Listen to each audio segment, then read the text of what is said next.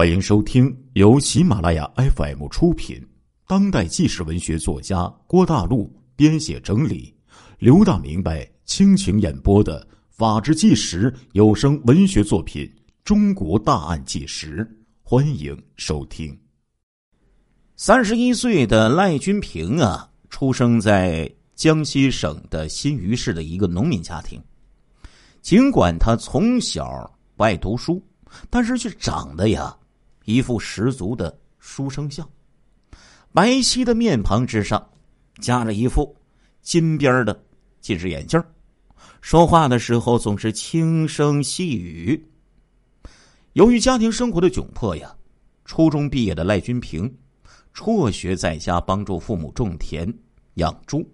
后来呢，他又加入了南下打工的行列，并且在深圳。很快就学会了厨艺，当上了一家酒店的厨师。一九九九年十一月，赖君平回到新余，开始了他的创业之路。凭着手头积攒的资金和打工期间学得的管理的经验呢，赖君平很快就将新余工程学院食堂的经营权就给承包下来了。也就在这个时候啊。林心兰就闯进了赖君平的生活。林心兰比赖君平小两岁，虽然生长在农村，但是这里的水土啊，却将她养育的格外的美丽出众。她长得是有着白净的皮肤、高挑的身材，那双时常微笑的杏眼，再搭上脸颊上的一对酒窝啊。他就仿佛一朵刚刚盛开的花蕊那样，楚楚动人。和赖君平一样，林心兰呢，也只是混了一个初中文凭，就到广州市的一家电子厂去打工了。相似的经历，很快就把两个人距离拉近了。两个人很快就确立了恋爱的关系。创业的艰难把两颗心紧紧的就贴在了一起。尽管那时候两个人还没有结婚，可是他们两个却好像是一对夫妻一样，一唱一和的将这个食堂就给经营起来了。两个人成天呐是忙的，两眼一睁就到深夜了。你跑采购，我抓管理。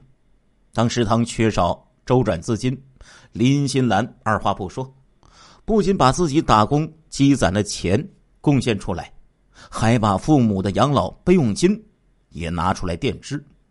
为了省下聘请打杂工的钱呢，林心兰自己买菜、洗碗、扫地，样样都抢着去干。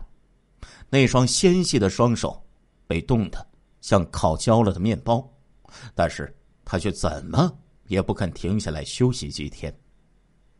赖君平也对林心兰是倍加呵护。他不仅买来冻疮膏为林心兰擦抹，还常常为她洗脚、捂被子，并且奢侈的买了一套价值两千元的美容护肤品送上。生意场上的不懈打拼，生活上的相互细心的体贴，赖君平、林心兰这对在创业之中携手并肩的恋人呢？终于等到了瓜熟蒂落的时候。二零零二年十月份，当一套装修的富丽堂皇的爱屋，这个钥匙交到两个人手里之后，他们两个呀，哼唱着黄梅戏、天仙配，哎，手挽着手走过红地毯，就步入了圣洁的婚姻殿堂。接着呢，他们又顺利的把江西省冶金技术学校澡堂的这个经营权呢。给承接下来了。第二年的十月，他们爱情的结晶就诞生了，他们成为了街坊邻居羡慕的一对好夫妻。由于从小家庭贫苦，贫苦地位呢卑微，大家的烙印，在这个赖君平的心里呀，他始终有着一股呢自卑的心理阴影。他望着艳似桃花的妻子。总是兴奋难以入睡，莫名的就对妻子涌现出了强烈的占有欲和驾驭欲。于是，赖君平呢，天天是卯着劲儿的挣钱。他不仅呢投资股票期货，还入股经营起了建材水泥。由于精于算计，各项生意经营的呀甚是红火，每一年的收入都在十万元以上。他发誓要拼命的争取更多的财富，让爱妻获得幸福，让爱妻永远的忠实于自己。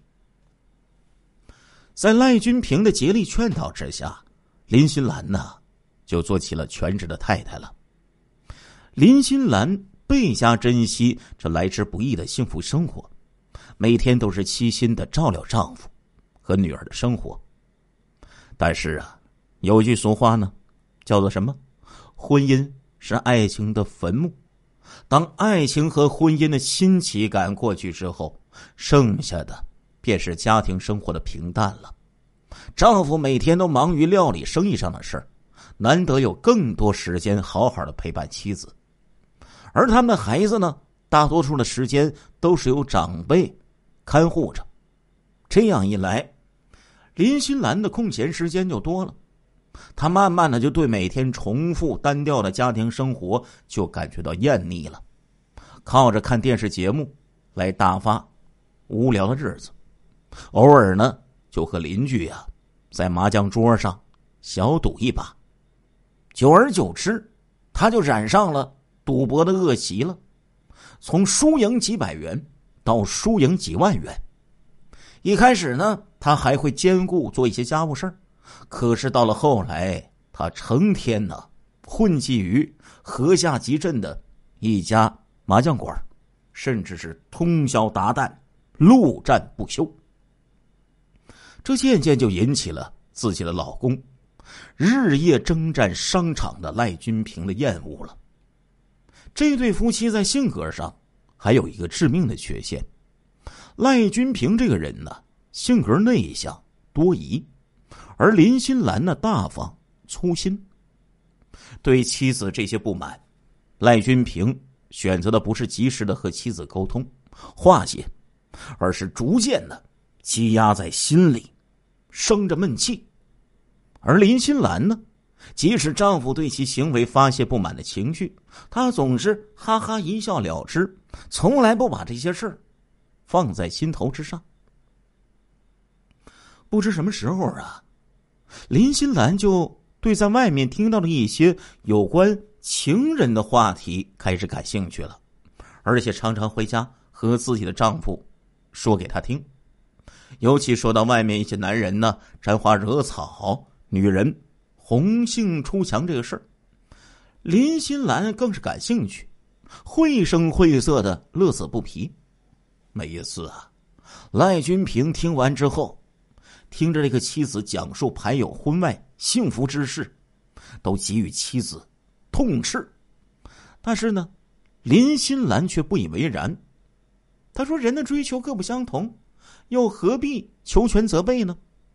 但是啊。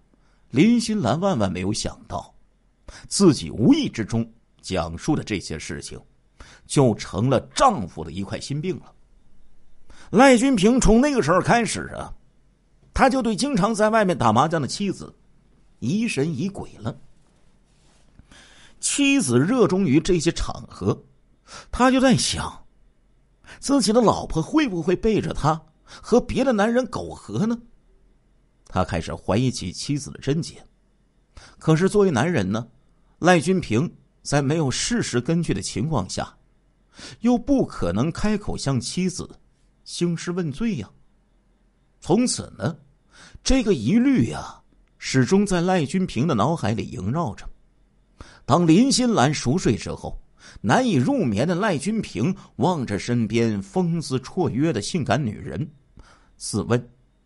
美若天仙的妻子，本可以嫁得更好的夫君，凭什么会由我获得他的芳心呢？当林心兰在床上竭尽所能的和她的丈夫交欢取乐，到达高潮的时候，赖君平的脑子里又冒出一些奇怪的问题。他也是这样和别的男人享受这种事情吗？当林心兰打麻将夜不归宿的时候，赖君平常常是彻夜难眠。他就在想：难道妻子仅仅是因为留恋麻将桌上的赌博，他这个时候会不会在别的男人家中留宿呢？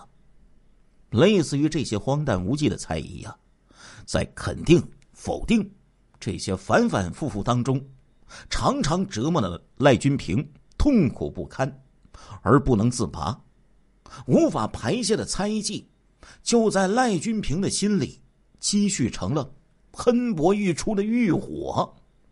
他决定呢，用增加性生活的次数来折腾自己的老婆林心兰。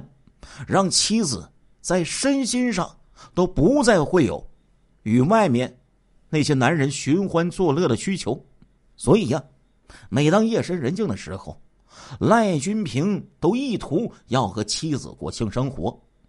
为了达到控制妻子的目的，赖君平甚至服用类似伟哥的一些药品，最多的时候一个晚上得折腾三四回呀。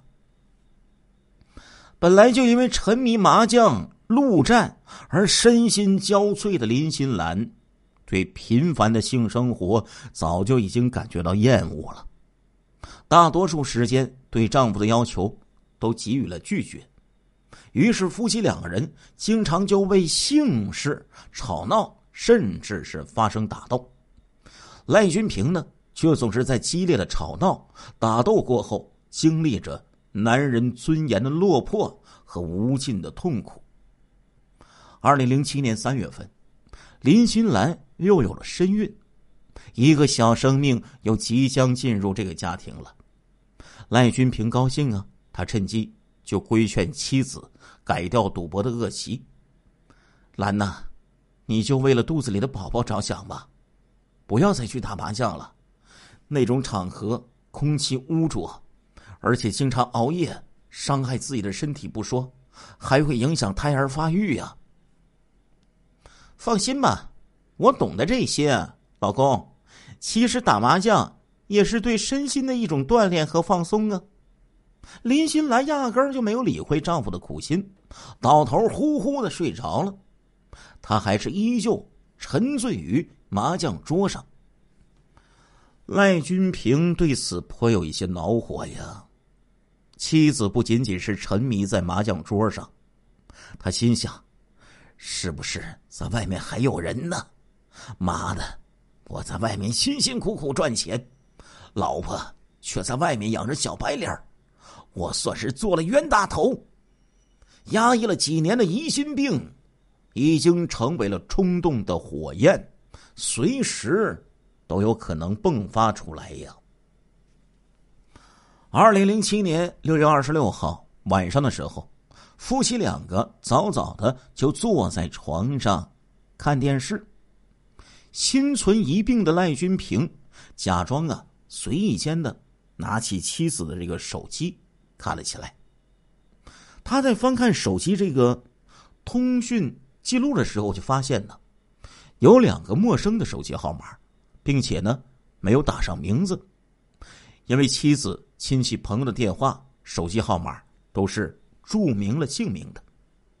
赖君平以此就断定了，这两个手机号码一定是有鬼呀！妻子是有了外遇呀！这两个手机号码是谁的呀？怎么我不熟悉呀？这时候啊，赖君平可以说是直奔主题。林心兰呢，随口就说。你又不认识，说了你也不知道。这时候，赖君平穷追不舍的问：“亲爱的听众朋友们，这一集的《中国大案纪实》播送完了，感谢您的收听，我们下一集再见。”